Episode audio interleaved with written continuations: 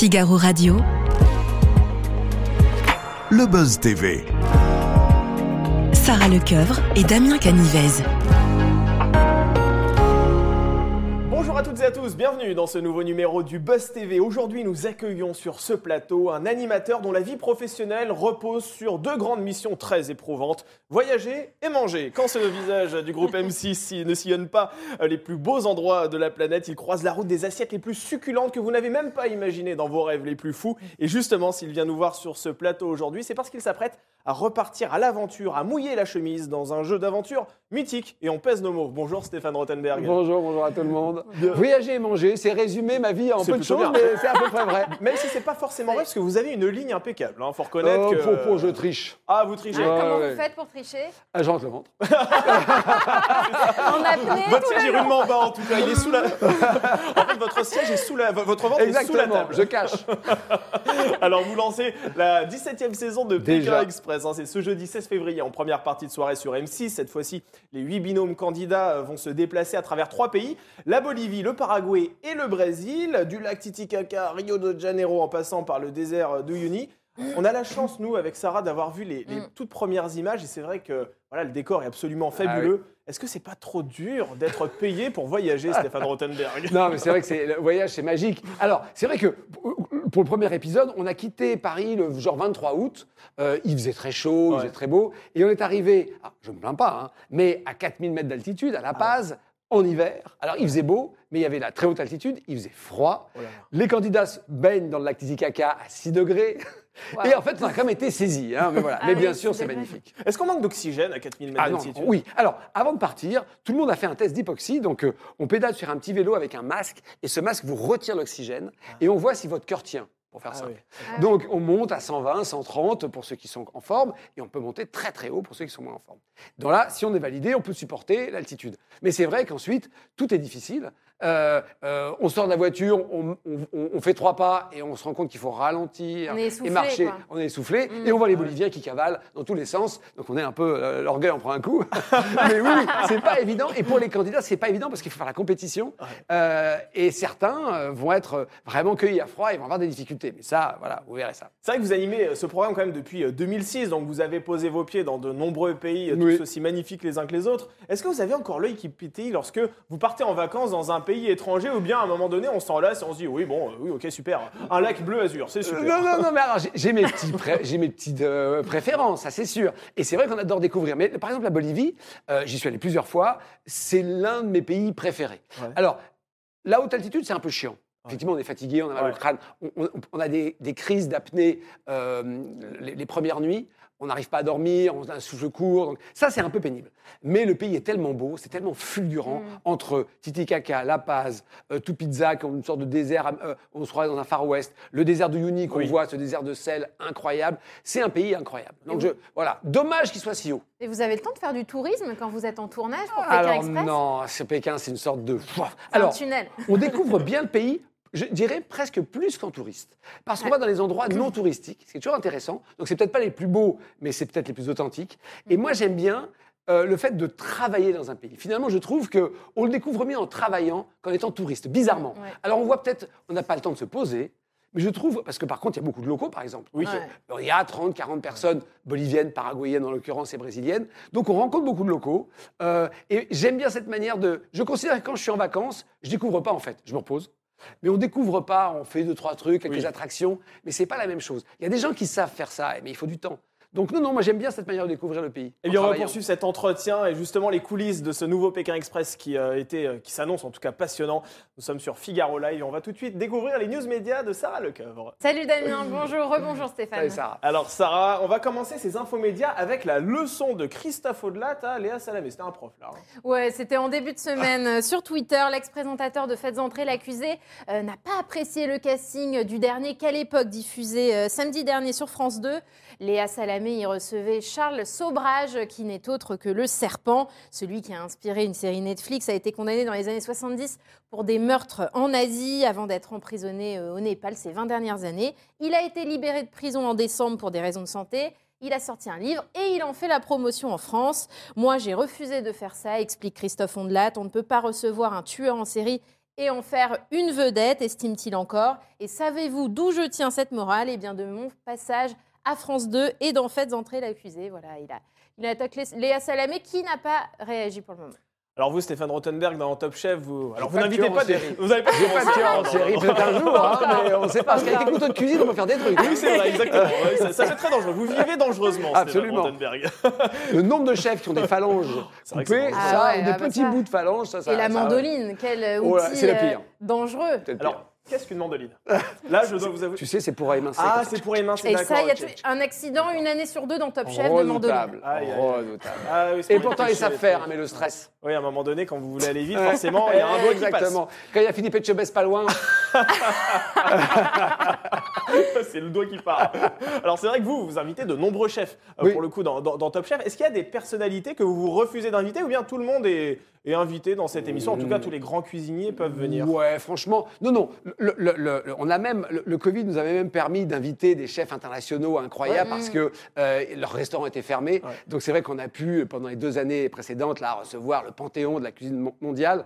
Euh, non, c'est vrai que. On va dire qu'il y a un principe pour l'instant, c'est deux, trois étoiles. En chef invité, hein. Ah oui. Euh, deux, trois étoiles.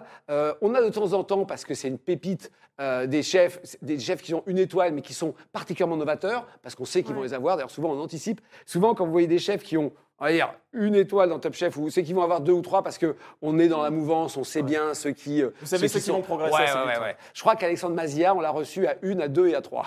voilà, donc euh, euh, le- le- voilà, on, est quand même à, l'affût de tout ça. Il faut Mais faire non, Top non. Chef pour avoir une étoile supplémentaire Non, l'année d'après. non, non, mais on, on est, on est dans le monde, dans, dans ce monde-là, voilà. Et puis bien sûr, non, non, je crois que vraiment on invite tout le monde. Après, Même un Marc Vera qui aurait critiqué l'émission, il a critiqué l'émission. hein, il est venu. Il a est venu. estimé que vous aviez reçu un jour, vous aviez accueilli un directeur, le directeur du guide Michelin. il- Ouais. Il, avait dit mais c'est n'importe quoi, pourquoi on Non. accueille ces gens-là dans Top Chef? Oui, oui, alors moi, je, je revendique le, le fait de recevoir euh, euh, les- les- des, des- des guides. Alors, euh, on a, je crois, les trois principaux qui viennent de temps en temps, Mm. parce que ça fait partie du quotidien des cuisiniers. Et finalement, quand vous êtes candidat de Top Chef, vous allez subir, un moment ou un autre, quand vous serez restaura- restaurateur, Eh ouais. les clients, mais aussi les, les- La les- visite les- surprise la visite d'un- surprise des guides. guide. Donc, leur faire des épreuves Michelin ou 50 Best ou que sais-je, bah, c'est bien. Bah, bien sûr, C'est effectivement, bien. ça les met dans le Et elles quotidien. sont pas faciles, ces épreuves. Allez, on termine. Oui. On, on poursuit, pardon. C'est pas tout de suite terminé. On poursuit ces infos métiers avec le chiffre du jour, le 49. Oui, c'est le nombre de jours pendant lesquels Jean-Claude Dacier s'est absenté de l'antenne de CNews. Euh, Pour rappel, le 27 décembre dernier, le chroniqueur et ancien patron de LCI avait dérapé en déclarant Mais les musulmans, ils s'en foutent de la République, ils ne savent même pas ce que le mot veut dire. Eh bien, hier, euh, le chroniqueur a fait son retour dans l'émission La Parole aux Français en s'excusant et en reconnaissant une erreur. Je regrette des propos globalisants, a-t-il dit. Il ne faut pas globaliser parce que là, on commence à dire des bêtises. Ah oui, l'aventure, c'est avec Pékin Express. Oui. La 17e saison arrive ce jeudi 16 février en 20 à 21h10 donc sur M6. C'est une course euh, à laquelle vont participer huit binômes de candidats, hein, euh, la Bolivie, le Brésil en passant par le Paraguay. Déjà, pour quelle raison vous avez choisi cette région du monde? Alors, pour, euh, on aime bien basculer hein, entre l'Afrique, l'Asie, euh, euh, l'Asie centrale et puis effectivement l'Amérique latine. On- ça fait quelques années déjà qu'on n'y avait pas été. On avait fait à l'époque plutôt d'ailleurs. Donc, la dernière fois, c'était 2012, quelque chose Ouais, comme ça, voilà, on avait fait Colombie, Ouais, on avait ça. fait Guatemala, euh, qui est complètement différent. Chili, hein. Voilà. Euh, et, euh, Chili, non, ça fait un paquet d'années le Chili. On va voir, ça sera peut-être bientôt. Mais le, le- le- donc là, Bolivie, c'était depuis 15 ans. Ah ouais. Brésil, un peu moins, et Paraguay, jamais. Donc c'est vrai que ça donne l'occasion de revenir. Et sur quels critères vous sélectionnez les lieux de tournage? Alors, il y a plein de choses. D'abord, euh, il y, a, il y a- il y a globalement, hein, je simplifie, Mm. une quarantaine de pays euh, marqués au rouge par le Quai d'Orsay. Déjà, on les Ah. oublie sur Ah oui, 200. bien sûr. Oui, Ensuite- ils sont trop dangereux. Qui sont en guerre ou euh, où on ref- voilà, on ne peut pas y aller. Il y a des pays qui nous refusent. Ah Ah, ouais. il y a Ah des oui. pays voilà, euh, oui, qui refusent parce que euh, le fait d'aller avec des caméras chez les gens, ils Oui. ne veulent pas. Bon, voilà. Quels sont Euh, les pays qui ont refusé là récemment? Vous en Oh, avez beaucoup? non, alors, euh, non, par exemple, Cuba a longtemps refusé avant de Ah dire oui. oui. Bien sûr. Mais euh, voilà, la Chine a accepté ou refusé en Oui. fonction des années. Parfois, c'est pas un. En fait, c'est pas un non, vous ne plus jamais vous voir. C'est non, pas en ce moment, parce que, etc. Vous avez, voilà, des- je sais pas, il y a quelques. Il y a Bahreïn, non, euh, euh, Brunei, Oui. qui refuse, euh, voilà, qui est pas, je crois, un pays interdit par le Quai d'Orsay, mais qui veut pas la course. Bon, c'est tout petit, mais une fois sur une saison, on avait dû contourner parce qu'ils voulaient pas. Je crois, voilà, il y a des pays comme ça. Ensuite, il y a nous, où sur le plan logistique, ou sur le plan financier, c'est trop compliqué. Il y a des pays où c'est compliqué parce qu'il y a des épidémies. Donc, s'il y, a y y une flambée Oui. de chikungunya, ou de, ou sais rien, ou Ouais, de Zika, ou de- voilà, ouais. vous n'y allez pas, euh, voilà, donc, etc. Donc, tout ça fait qu'il en reste à chaque fois une centaine. hein. Ouais. Globalement, vous avez chaque année 100 pays où c'est compliqué, trop coûteux, trop cher, trop dangereux. Ouais. Et 100 pays, ça fait pas mal, Ouais. où c'est possible.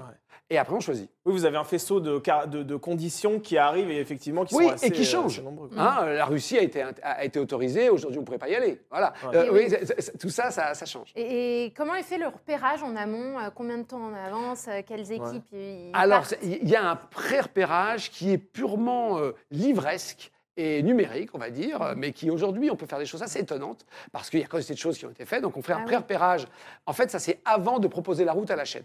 On propose généralement deux routes. Là, normalement, dans quelques semaines, on va proposer, si les audiences nous prêtent vie, Ah on, va, on, va, euh, on va proposer à la chaîne deux routes qui ont été pré-repérées, mais de manière, on va dire, euh, distante. Alors, maintenant, on a été dans beaucoup de pays, mais ben, voilà, on va proposer deux Ouais. routes. Et dès que la chaîne va choisir une route, là, pouf, on envoie du monde. Donc, on n'envoie pas beaucoup de monde, hein, deux, trois personnes, où sur place, on retrouve des locaux, et c'est parti, on repère. Et là, ça va durer 20, 30, 40, 50 jours, Ah tant ouais. qu'on n'a pas la route. Et une fois qu'on a la route définitive, on écrit toute la partie euh, des jeux, etc., etc. Mais le casting a déjà démarré au même moment. Et comment les équipes de tournage sont-elles accueillies sur place? Parce qu'on va le voir dès le premier épisode, c'est vrai que euh, les candidats euh, ont des liens avec les autochtones et parfois même euh, le contraste entre les candidats et les locaux est assez saisissant. Ouais. Comment ça se passe l'accueil là-bas? Ça dépend des pays. Ouais. Vraiment. Ça dépend des pays et ça dépend surtout. alors, je vais dire que globalement, les campagnes, alors c'est un cliché, mais pardon, c'est vrai, les campagnes sont plus accueillantes que les villes, d'une manière générale, à peu près partout dans le monde. Ce sera, les candidats détestent les étapes dans les grandes villes parce qu'ils savent que les gens vont avoir soit plus peur, soit ils n'ont pas le temps, soit ils sont indifférents. C'est beaucoup plus dur de trouver un logement dans un appartement en sonnant un interphone Ah oui. que dans une ferme où on va aller voir les gens et faire un contact. Donc, euh, ça, c'est vrai pour tous les pays. Et après, c'est une question de culture. Vous avez des gens qui sont accueillants mais plus réservés. C'est le cas, par exemple, des Boliviens. Et c'est vrai que le, con- le contraste est saisissant entre la Bolivie et le Brésil un peu plus tard dans l'émission. Où les Brésiliens, soit ils vous disent non parce qu'ils ont peur, ça peut arriver parce que c'est pas un pays facile, mais quand on vous dit oui, alors là, c'est la fête, etc., etc. Et les Boliviens, ils vont être très accueillants mais plus discrets. Mais de manière plus. Mais voilà, donc ça, c'est vraiment, ça dépend des cultures. culturel. Et c'est fascinant. Et dans cette 17e édition, il y a huit candidats hein, Ouais, qui partent à l'aventure. Huit binômes, huit Ouais. binômes de candidats qui partent à l'aventure. Comment vous décririez ce, ce- ce cru 2023 Bah, Qui sont-ils? Nous, c'est la, la grande chance, hein, c'est que lorsqu'on fait l'appel à candidature, qui va être. euh, on, on a- on- on arrête à 40 000 à peu près. Ouais, c'est énorme. C'est une émission, Voilà. peut-être l'émission qui suscite le plus d'intérêt chez les En tous les cas, il y en a beaucoup. en Et, c'est vrai que ouais. Euh, les, les personnes qui s'occupent du casting, qui font des castings pour d'autres émissions, nous disent que c'est l'émission qui a euh, euh, les, les- les candidats les plus variés en termes d'âge. Ouais. 18 à 80 quasiment vrai. chaque Ah ouais. année, en termes de, de, de, de milieux sociaux. Et puis bien sûr, il n'y a pas de typologie. Vous avez des gens très aventuriers qui vont dire, ouais, je me suis préparé. Et vous avez des gens ventripotents qui disent, moi j'ai jamais voyagé, mais j'ai envie de le faire quand même. Et on aime bien cette idée des anti-héros. Donc vous avez vu que nous, on, on aime bien les gens où au départ vous vous dites, Je mets pas 2 euros ou 1 Mm. euro par jour, si on peut dire, sur, euh, sur, euh, sur ce binôme. Et les gens se révèlent. Moi j'aime bien cette idée de l'émission d'anti-héros. Même si, bien sûr, s'il y a des gens euh, costauds qui veulent y aller, ils sont les bienvenus. Est-ce qu'il y a quand même des ingrédients qu'un bon candidat doit réunir? Parce que je me mets à la place des téléspectateurs qui Ouais. nous regardent et qui meurent d'envie de participer à Ouais, American bah, Express. ou- C'est quoi le, le Alors justement non, parce que si on avait que des grandes gueules, ce serait l'enfer. Oui. Mais il nous en faut. Si on a, de, si on a que des timides, ce serait l'enfer. Mais il en faut. Euh, si on a que des compétiteurs, alors on sait par exemple que les compétiteurs sont super dans les épreuves, mais pas parfaits dans la- chez l'habitant. Ils sont tellement dans la course qu'ils n'arrivent pas à lâcher prise. Et les gens qui ont envie de rencontrer les autres, parfois ils sont pas très compétiteurs. Et c'est embêtant pour nous parce que du coup ils vont pas. voilà. Oui. Donc en fait, il faut justement au contraire Ouais. tout prendre. Donc au contraire, on me dit souvent est-ce qu'il y a un profil type Pékin? Non, c'est ça qui est génial, il n'y a pas de profil. En revanche, si on a deux binômes super compétiteurs, alors on va chercher en casting de prendre des gens un peu plus fleur bleue, un peu plus moi, je veux Ouais, découvrir. en équilibre. Voilà. Mm. Mais à chaque fois qu'on a essayé de chercher une typologie, on se l'est pris dans le tapis parce que c'est vrai que si vous avez que des ravis de la crèche, oh bah c'est pas grave, euh, nous euh, on préfère être chez l'habitant. Vous avez quand même des gens, je vous promets que c'est vrai, des binômes. Le départ de la course c'est à 8 heures. vous avez des candidats qui vont, faire, qui vont faire durer le petit déjeuner avec les locaux.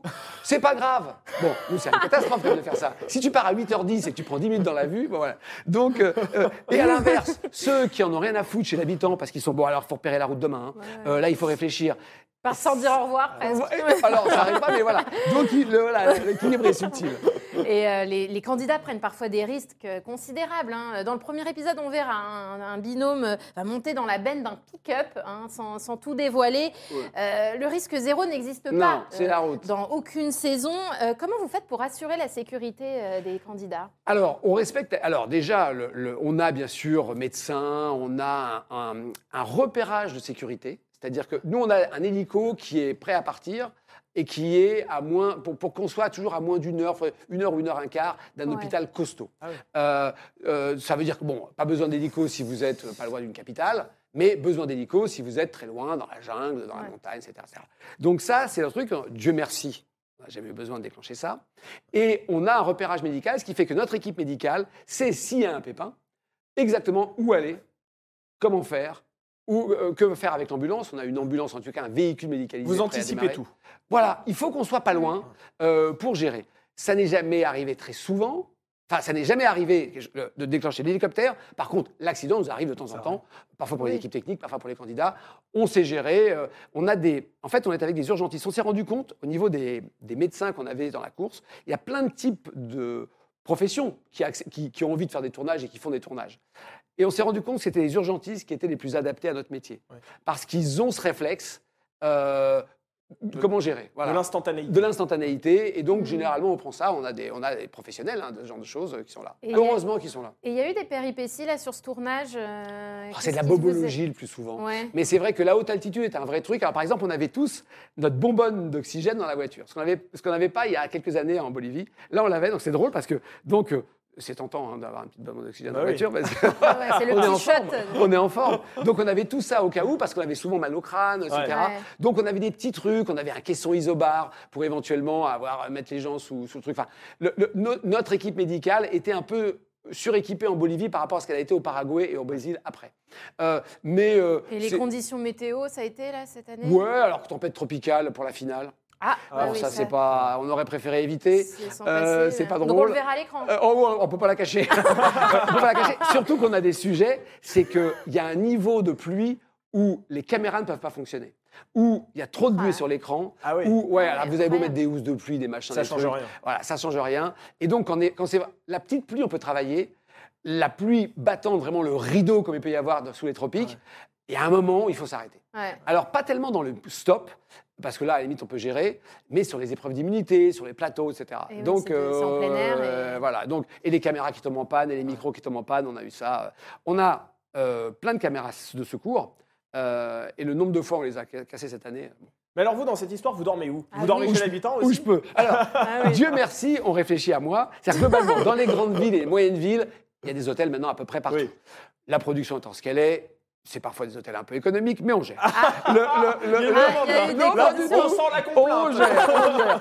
Mais quand c'est vraiment dans les petits villages, alors les candidats gèrent. Et dans ces cas-là, le régisseur va se débrouiller chez l'habitant. On va, on, va, on, va, on va défrayer des gens Ouais. pour que- pour qu'on puisse dormir. Et parfois, rarement, mais ça m'arrive, ah, ça m'arrive parfois, les tentes. Euh, euh, Il y, a- il y a deux ans, lorsqu'on était en Ouzbékistan ou au Kirghizistan, bah, j'ai deux, trois fois dormi euh, sous la tente parce que franchement, c'était trop loin d'aller à l'hôtel. Donc euh, voilà, on gère, on s'en sort. Un mot sur Mais Top je n'ai Chef. pas à monter ma tente moi-même ni à la démonter. Ah ouais.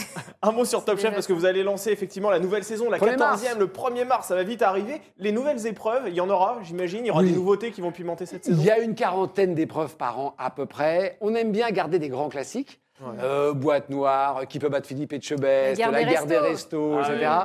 Et on aime bien chaque année renouveler, d'abord parce que les chefs invités sont nouveaux.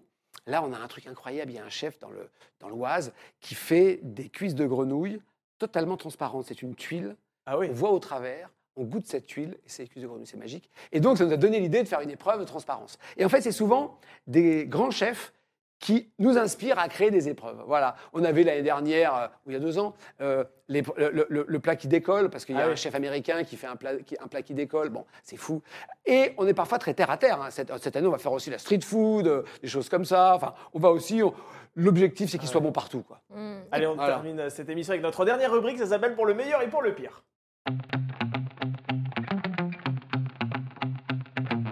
Va essayer de faire un petit peu le bilan avec vous, euh, Stéphane Rothenberg. Le meilleur souvenir de votre carrière déjà? Euh, alors, euh, pe- peut-être pas vécu sur le coup, parce que c'est vrai que souvent, c'est des souvenirs rétroactifs, Ouais. on va dire.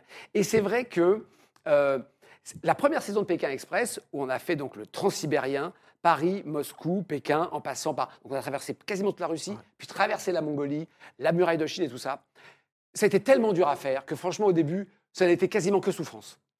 Euh, et c'est très bizarre, rétrospectivement, cette idée de dire, quand on regarde la carte, qu'on a fait tout ça euh, par la route, hein, Bien ou sûr. par le train, euh, je me rends compte maintenant parce que j'ai des souvenirs très précis de cette route, alors que c'était il y a 17 ans. Mm. Et, et, euh, et donc je me dis, ouais, ouais, ok, ok, ça, ça m'a marqué, Ouais, parce que ça a été dur, ça- on en a bavé, on a eu peur parfois, c'était compliqué, on connaissait pas ce programme, c'était fou, on n'avait pas les liaisons qu'on a aujourd'hui, on avait des balises euh, satellites, donc on appuyait et on pouvait arrêter la course, mais on n'en recevait qu'une alerte sans savoir ce que c'était. Ah S'il oui. y avait eu un accident grave, ou c'était juste un pépin technique. Donc ça a sonné une ou deux fois. On a eu peur. En fait, c'est jamais grave, mais ça n'était pas grave en l'occurrence. Mais bon, il y avait les histoires, on en a beaucoup parlé à l'époque. Il y avait des candidats qui se sont fait menacer par des, par des, par des gens avec des flingues. Enfin, Ah bon, ouais. Ah oui, c'était oui, des trucs, c'était une épreuve un peu, c'était une épopée. hein, bon.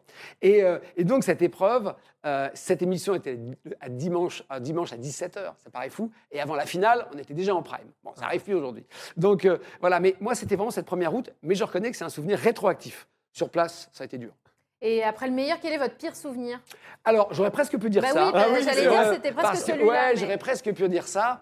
Euh, le, le- le- le- non, alors, le- globalement, c'est euh, justement ce que je vous racontais dans cette balise d'urgence. Sur Pékin, on est, en, on est en itinérance et on ne sait jamais où sont les autres. Oui. Hein, c'est une sorte de, de barnum. On a 300 km à faire dans la journée. Tout le monde part. Il y en a qui sont en avance pour préparer. Il y a les candidats, il y a moi, etc.